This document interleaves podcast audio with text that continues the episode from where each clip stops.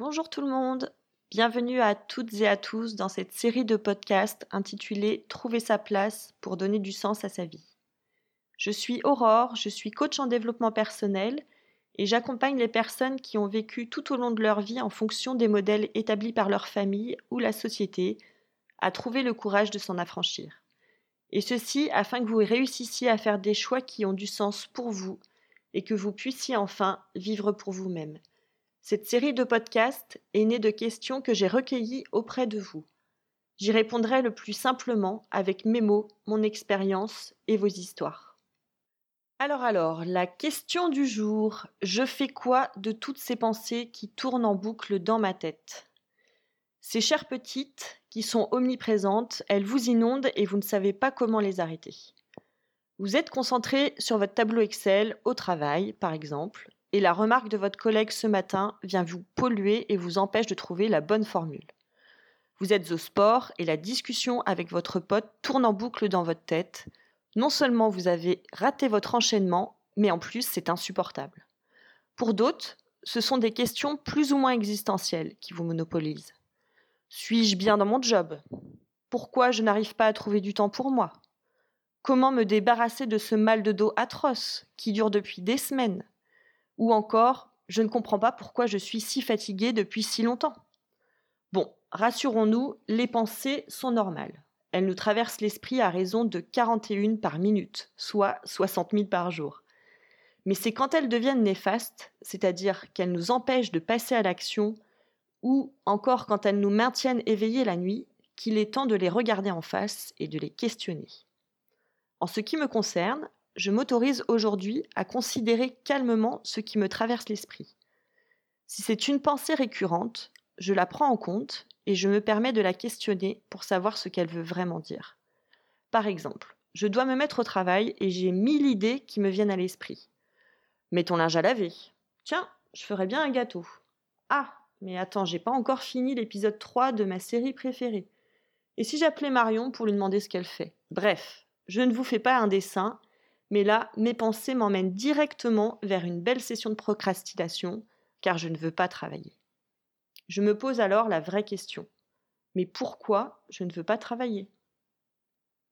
Et c'est là que les choses deviennent intéressantes. Car en prenant en considération les différentes réponses qui viennent, je m'aperçois que des peurs font surface. Peur d'assumer mon nouveau métier vis-à-vis des autres, peur de ne pas y arriver, peur de manquer financièrement, ou bien ce sont aussi des croyances limitantes. Il y a déjà beaucoup de coachs, jamais je ne percerai.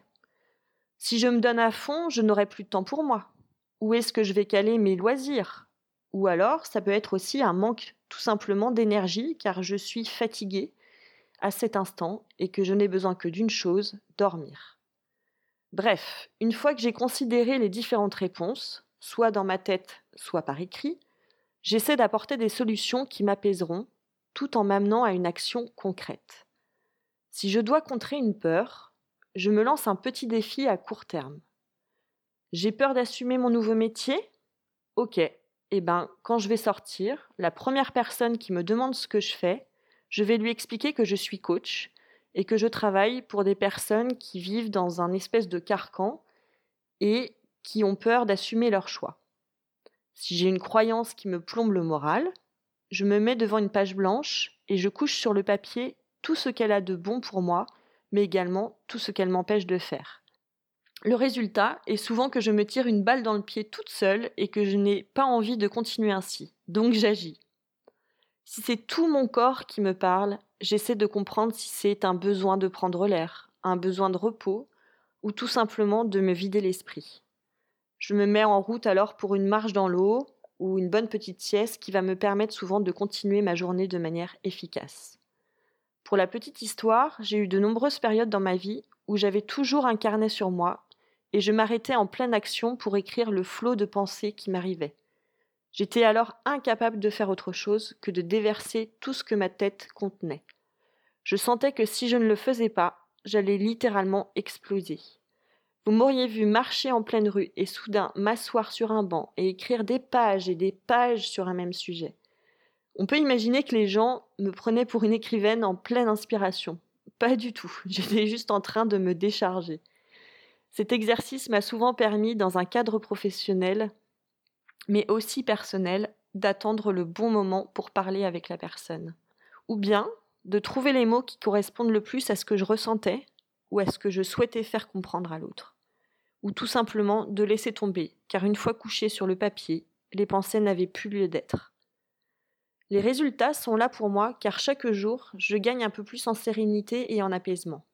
Et les flots de pensées qui peuvent arriver ne m'effraient plus. Je me sens de plus en plus actrice et responsable dans ma vie car je me pose, je m'écoute, je me questionne et j'agis. Il n'y a pas de bonne méthode. Il y a mille façons de calmer vos pensées. Et ce qui est magique, c'est qu'en vous écoutant un peu, vous savez ce qui est bon pour vous. J'aimerais maintenant que vous fassiez ce petit test. Lorsque vos pensées fusionnent, quelle est la première chose dont vous avez envie ou qui vous vient à l'esprit? Écrivez-le ou agissez dans l'instant, même s'il faut vous forcer un peu au départ.